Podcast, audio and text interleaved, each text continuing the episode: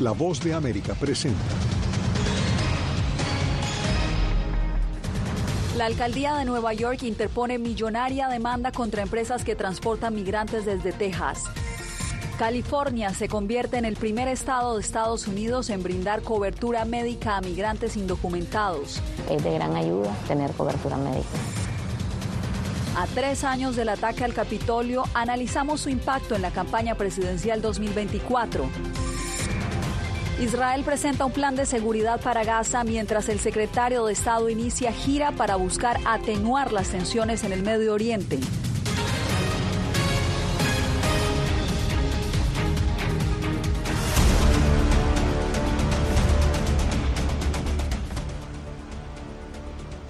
¿Qué tal? Aquí comienza El Mundo al Día. Soy Yasmín López. Bienvenidos. La ciudad de Nueva York presentó una demanda formal contra más de una decena de empresas de buses que transportan a migrantes para dejarlos en la ciudad. La millonaria demanda incluye a compañías de Indiana, Luisiana, Ohio y Texas, desde donde han llegado estos solicitantes de asilo.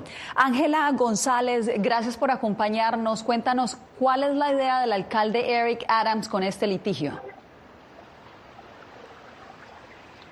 Yasmín, el alcalde busca una compensación económica por los costos en que han incurrido para justamente cuidar de estos migrantes, pues una ley estatal dice que aquellas personas que transporten migrantes a sabiendas de que necesitan ayuda o que pueden convertirse en una carga pública son también responsables de su manutención. En una acción sin precedentes, el gobierno de la ciudad de Nueva York demandó a 17 compañías de autobuses que han transportado a migrantes desde el estado de Texas bajo el programa del gobernador Greg Abbott. Estas empresas violaron la ley estatal al no pagar el costo para atender a estos migrantes y los estamos demandando para recuperar aproximadamente 700 millones de dólares ya gastados en el cuidado de estas personas transportadas en autobús hasta nuestra ciudad en los últimos dos años por parte del estado de Texas. El alcalde reclama daños económicos, pero también pretende reducir el flujo migratorio desde la frontera sur hacia la ciudad de Nueva York. Medidas como imponer horarios de 8 de la mañana a 12 de la tarde para que los autobuses con migrantes arriben a las terminales de transporte o que notifiquen su llegada con 36 horas de anticipación han sido infructuosas. Los migrantes ahora son dejados a cualquier hora en al menos cuatro paradas de Nueva Jersey, donde se reporta que la policía local les guía para completar su trayecto en transporte público hacia la Gran Manzana. Creo que hay una desvinculación con las verdaderas necesidades de la comunidad. Eh, creo que nada más complica y distrae de la verdadera tarea que la ciudad debe de eh, estar eh, participando y liderando, que es realmente buscar soluciones más viables y más dignas para las personas que están llegando. La demanda cita la sección 149 de la Ley de Servicios Sociales que da responsabilidad económica a quien a sabiendas de su necesidad transporte a una persona desde fuera del Estado para convertirla en carga pública en Nueva York. Según documentos legales, el gobernador de Texas a diciembre 29 de 2023 ha enviado 33.600 migrantes a la ciudad de Nueva York y según estadísticas de la Gran Manzana, 161 mil migrantes han llegado a la ciudad desde la primavera de 2022. Yasmín.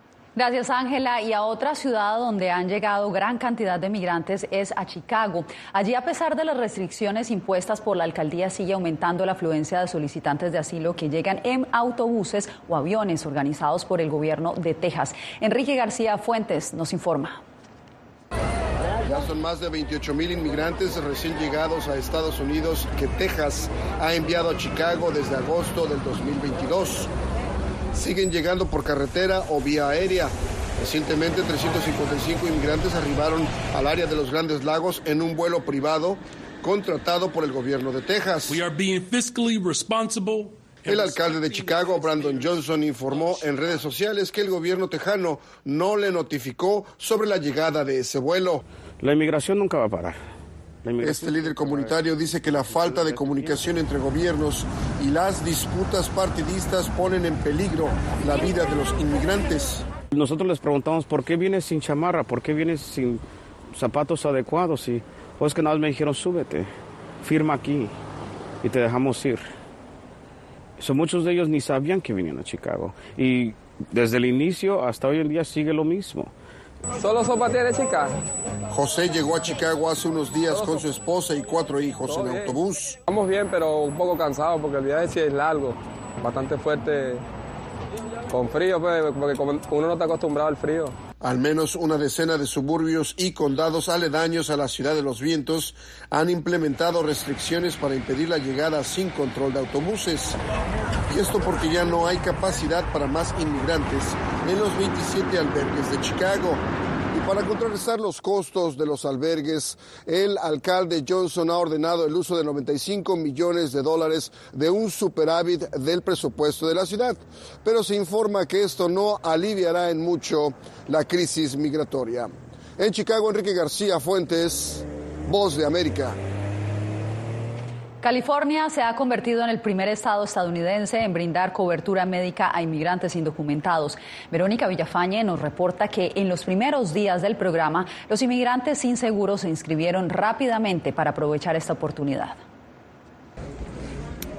Mayela Canales, de 47 años, no perdió tiempo.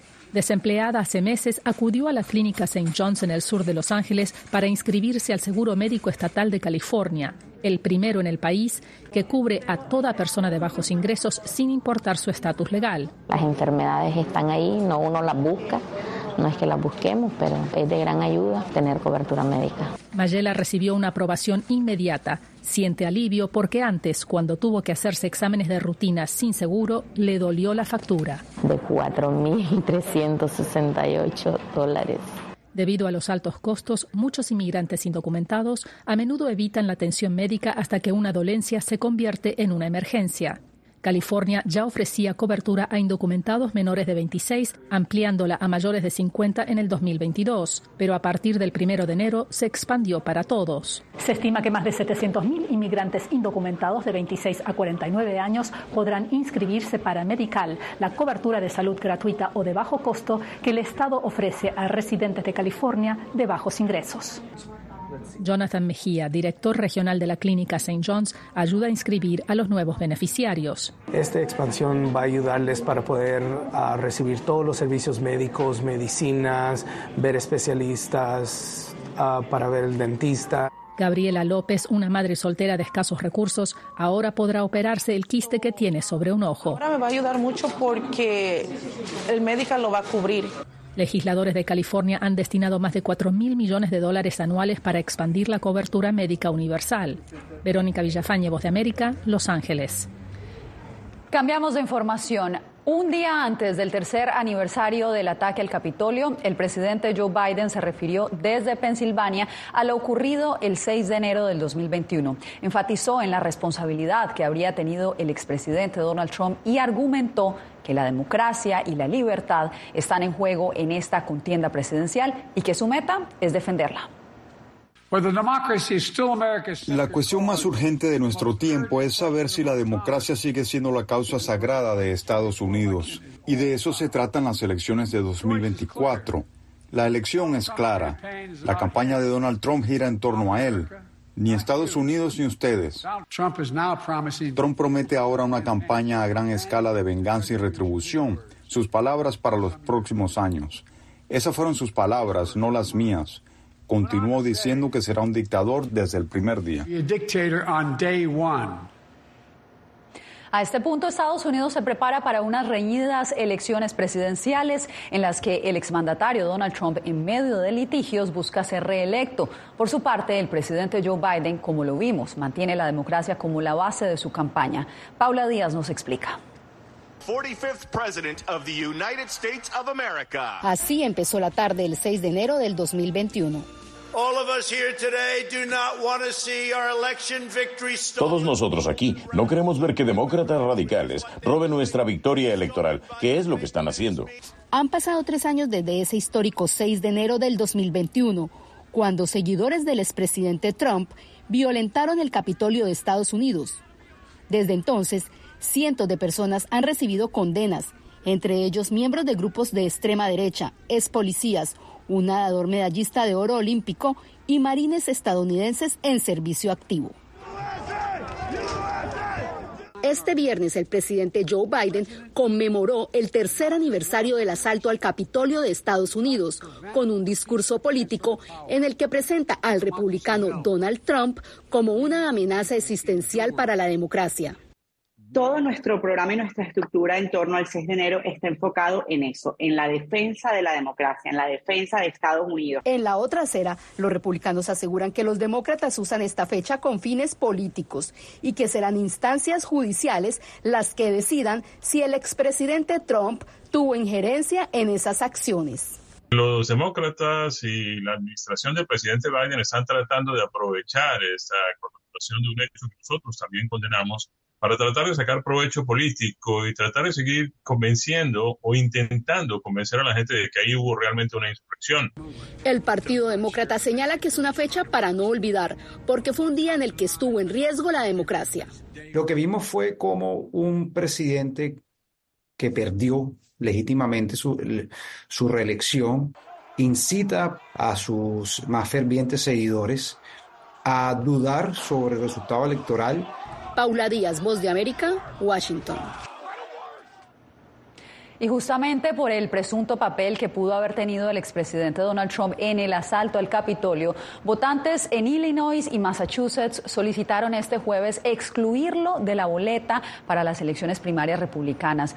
Una de las peticiones sostiene que Trump nunca ha expresado arrepentimiento de que sus partidarios atacaran violentamente al Capitolio y al contrario ha dicho que si regresa a la presidencia condecorará a sus seguidores y les ofrecerá eh, disculpas.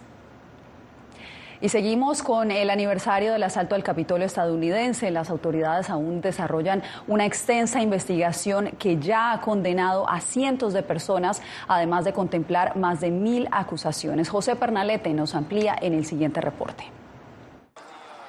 Los hechos violentos ocurridos el 6 de enero de 2021 cuando seguidores del expresidente Donald Trump asaltaron el Capitolio aún son objeto de audiencias en una corte federal de Washington para esclarecer responsabilidades en la que es probablemente la investigación criminal más grande de la historia estadounidense. Miles de personas fueron hacia el Capitolio y cientos de personas dentro de la turba utilizaron la fuerza y la violencia para abrumar a los agentes del orden ampliamente superados en número que protegían el edificio. El Departamento de Justicia contabiliza más de 1.230 personas acusadas por cargos federales como allanamiento de morada y hasta agresión a agentes policiales. Además, 730 personas se han declarado culpables de imputaciones. Prometí que el Departamento de Justicia haría todo lo que estuviera en su poder para responsabilizar a los autores del atroz ataque que buscaba alterar una piedra angular de nuestra democracia, la transferencia pacífica de poder a un gobierno recién elegido. Aproximadamente 750 personas han sido condenadas, muchas de ellas llevan ya tiempo en prisión y las penas van desde unos días hasta 22 años de cárcel, como la impuesta a Enrique Tarrío, dirigente del grupo Proud Boys, a quien se le declaró culpable de conspirar para detener la transferencia de poder de Donald Trump al presidente Joe Biden. Todos estos casos se ventilan en el tribunal donde está previsto que Donald Trump sea juzgado en marzo por presuntamente conspirar para revertir su derrota electoral en 2020. José Pernalete, Voz de América. Israel dio a conocer su plan de acción posguerra en Gaza. La propuesta que aún ha sido aprobada por el que aún no ha sido aprobada por el pleno del gobierno sugiere controlar la seguridad de la zona sin tener presencia sobre el terreno. La actualización la tiene Laura Sepúlveda. Un plan aún no aprobado por el Comité de Guerra de Israel ha sido develado por el ministro de Defensa que propone un control de la seguridad en Gaza. Los residentes de Gaza son palestinos, por lo tanto, los organismos palestinos estarán a cargo con la condición de que no haya acciones hostiles o amenazas contra el Estado de Israel. El plan se da a conocer mientras el secretario de Estado de Estados Unidos, Anthony Blinken, inicia una gira con sus pares en la región buscando reducir las tensiones. En Gaza los ataques continúan y en la fecha, según la Organización Mundial Mundial de la Salud, han sido cerca de 600 los centros hospitalarios impactados. La amenaza de propagación epidémica podría provocar más muertes que las causadas por la propia guerra. Por lo pronto, en Yemen, miles de manifestantes salen a las calles celebrando alcances de los ataques hutíes en el Mar Rojo.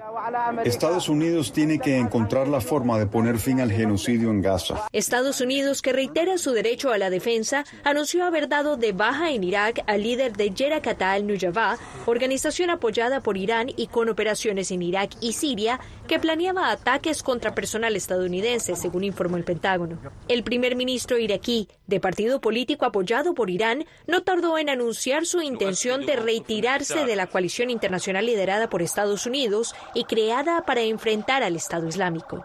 El gobierno no retrocederá ni descuidará ningún asunto que competa a la soberanía nacional en tierra, cielo y aguas de nuestro querido Irak. Mientras tanto, Hezbollah desde el Líbano insiste en que busca vengar la muerte de uno de los líderes de Hamas este martes en su territorio, hecho sobre el que aún no se conoce responsable, pero que atribuye a Israel, con quien sostiene tensiones en su frontera. El próximo viernes, tras haber completado tres meses del conflicto, Israel se presentará en audiencia pública ante la Corte Penal Internacional para que establezca medidas provisionales de protección contra daños mayores, graves e irreparables a los derechos del pueblo palestino bajo la Convención sobre Genocidio. Laura Sepúlveda, Voz de América. En instantes espere, el robo de un cargamento de droga desata violencia en Tijuana. Volvemos con esto y más.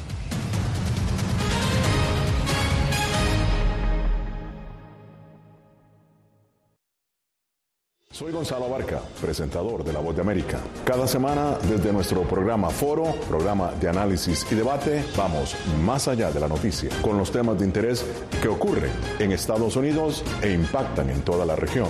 Desde La Voz de América, tengo el privilegio de moderar debates y confrontar ideas diferentes. Así nuestra audiencia se puede formar su libre opinión y tomar sus decisiones bien informadas, porque en La Voz de América, la prensa libre importa.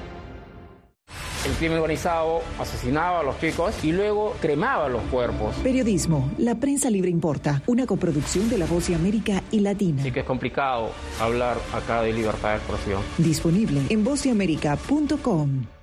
Soy Divalicet Cash, periodista y presentadora de La Voz de América. Ir más allá de la noticia, escuchar las voces de las minorías y de las comunidades más vulnerables para informar sobre sus necesidades y logros es mi pasión.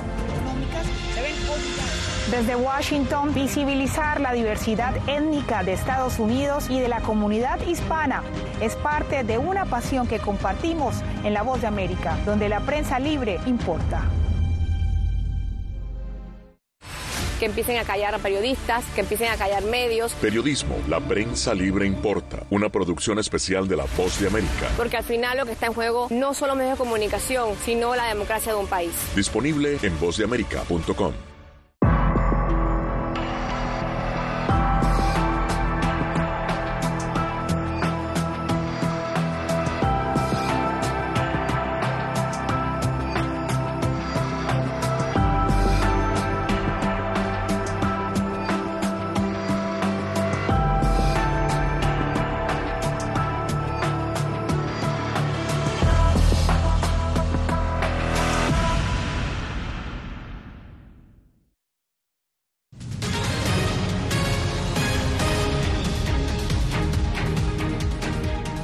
crecimiento del empleo en Estados Unidos aumentó inesperadamente en diciembre. Así lo mostraron los datos del gobierno este viernes. El mercado laboral agregó 216 mil empleos durante el último mes, logrando que la tasa de desempleo se mantenga en 3,7%, un nivel históricamente bajo, más de 23 meses por debajo del 4%. Esto a pesar de las expectativas de desaceleración con respecto al año anterior.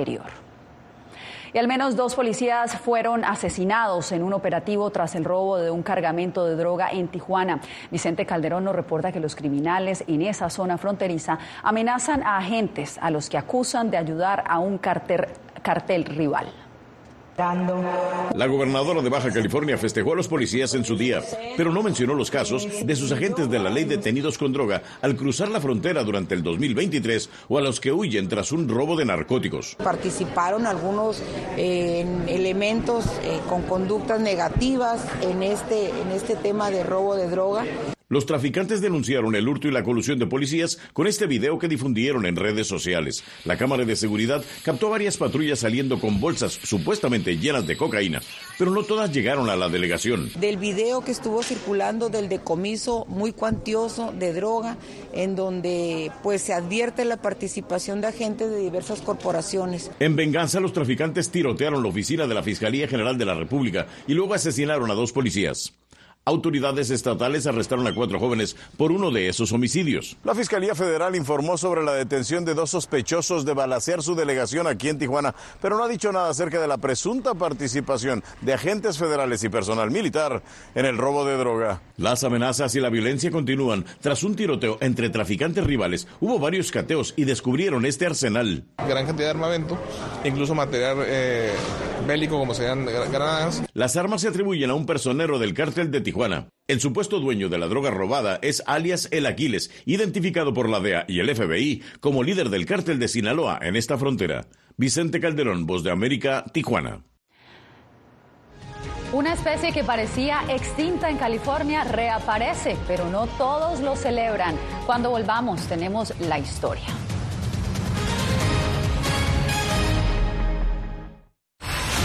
¿Hay un dicho sobre Chile? Periodismo, la prensa libre importa, una coproducción de La Voz de América y Mega Noticias. En Chile hay libertad de expresión, pero que no hay donde expresarla. Disponible en vozdeamerica.com. ¿Quieres mantenerte informado de primera mano? Únete a nuestro canal de WhatsApp. Lo que ocurre en Estados Unidos, América Latina y el mundo directamente a tu celular. Escanea el código que ves en pantalla y conéctate con las noticias para recibir información veraz y balanceada. Noticias de última hora, reportes originales y verificación de información. Porque en La Voz de América, la prensa libre importa. Soy Jorge Agobián, corresponsal de La Voz de América en la Casa Blanca. Nuestro trabajo es conectar a Latinoamérica con Washington. Aquí somos la voz, oídos y ojos de nuestro continente para reportar lo que se decide en Estados Unidos e impacta en nuestros países. Traemos a esta sala de prensa las preguntas que la gente se hace y hablamos en un lenguaje sencillo para explicar las políticas globales, sus defensores y detractores. Y lo entregamos a nuestra audiencia para que saque sus propias conclusiones. Porque en La Voz de América, la prensa libre importa. Siento miedo de ejercer periodismo. Periodismo. La prensa libre importa. Una coproducción de La Voz de América y Teleamazonas. Siento miedo de decir que soy periodista. Disponible en vozdeamerica.com.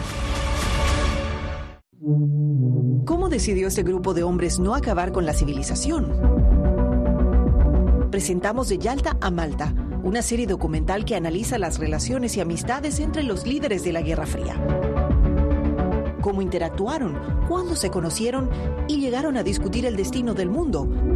Es un lado de la historia que usted necesita ver. De Yalta a Malta. Vean los cinco episodios ahora mismo en VOA Plus.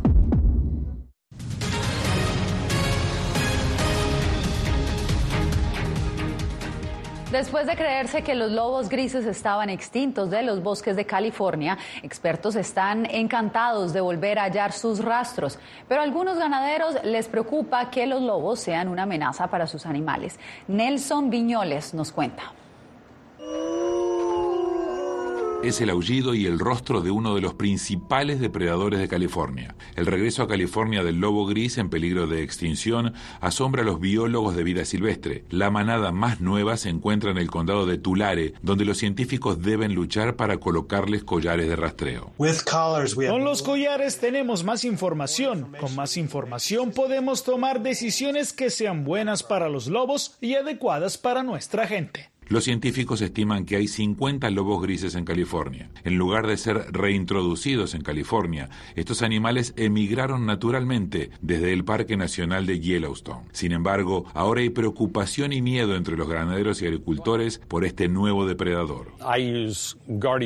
Utilizo perros guardianes para mis rebaños de cabras aquí, debido a los pumas y coyotes, gatos monteses y cosas así. Y ellos pueden manejar eso. No podrán con un lobo macho adulto. Pero los conservacionistas quieren que estos nativos de California prosperen. Ver a los lobos finalmente reintegrarse a un hábitat natural donde hay espacio para que crezcan y florezcan es como si todo volviera al unísono consigo mismo. De vuelta en Tulare, el Departamento de Pesca y Vida Silvestre es el custodio de los lobos salvajes. Colocar collares y rastrear a la elusiva nueva manada es una prioridad absoluta por el bienestar de los depredadores y de la gente. Nelson Viñoles, Voz de América. Al regresar, una de las principales joyas ecuatorianas se cotiza en mercados internacionales.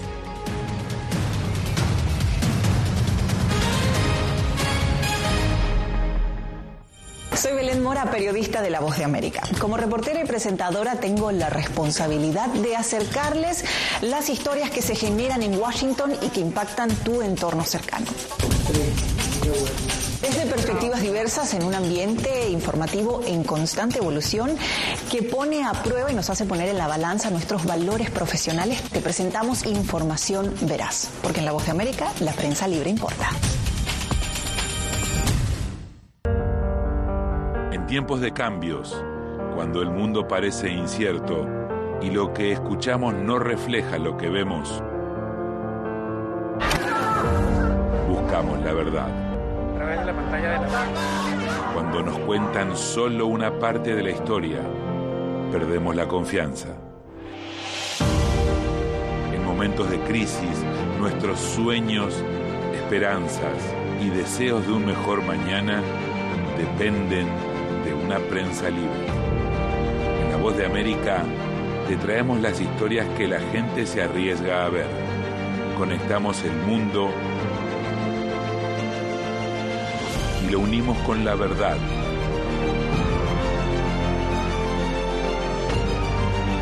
En La Voz de América te presentamos el panorama completo.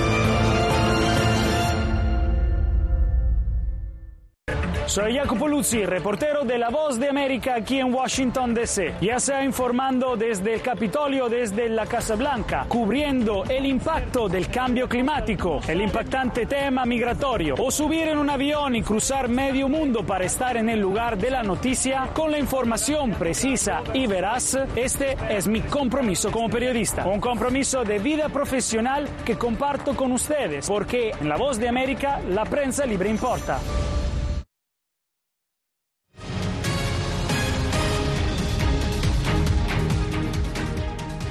En Ecuador existen más de 4.000 variedades de orquídeas, una flor muy valorada en el mercado local y también en otros lugares del mundo. Desde Quito, Néstor Aguilera nos cuenta más de esta joya natural.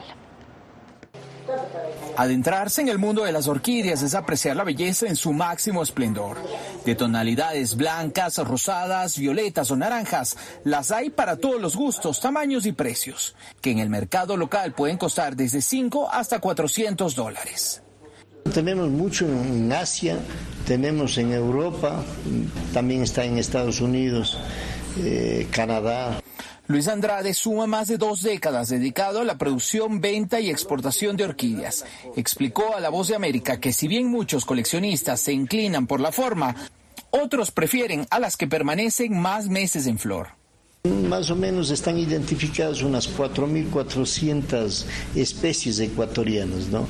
Como dije antes, lo que nos permite ser la, el número uno en el, en el mundo. Cuidar de esta flor demanda una atención especial, ya que a diferencia de lo que pudiera creerse, no usan tierra. Es que son diferentes variedades, entonces sí, es diferente el cuidado, los trasplantes, todo, incluso el material de cultivo. Quienes gustan del cuidado de estas flores aseveran que el territorio ecuatoriano es privilegiado por albergar tantas especies en apenas 256 mil kilómetros cuadrados. Están siempre acompañándonos en nuestros espacios en la casa, embelleciendo nuestras casas, nuestras vidas. Y si bien con regularidad se descubren nuevas especies de orquídeas, está claro que otras se encuentran en peligro de extinción, amenazadas principalmente por la actividad humana. Néstor Aguilera, Voz de América, Quito. Historias como esta las pueden encontrar en nuestra página web www.vozdeamerica.com y también lo pueden hacer en este momento escaneando el código QR que está viendo al final de la pantalla. Allí encontrará las noticias de Estados Unidos y nuestra región y también producciones especiales que la Voz de América ha producido únicamente para usted. Y tras las fiestas de fin de año, los animales del zoológico de Berlín se dieron un gran banquete, para algunos uno no muy habitual. Se trata de árboles de Navidad. Este, el asunto ya se ha hecho toda una tradición. Los árboles navideños fueron, que no fueron vendidos terminan en este zoológico y ellos lo disfrutan. De esta manera nos despedimos por hoy.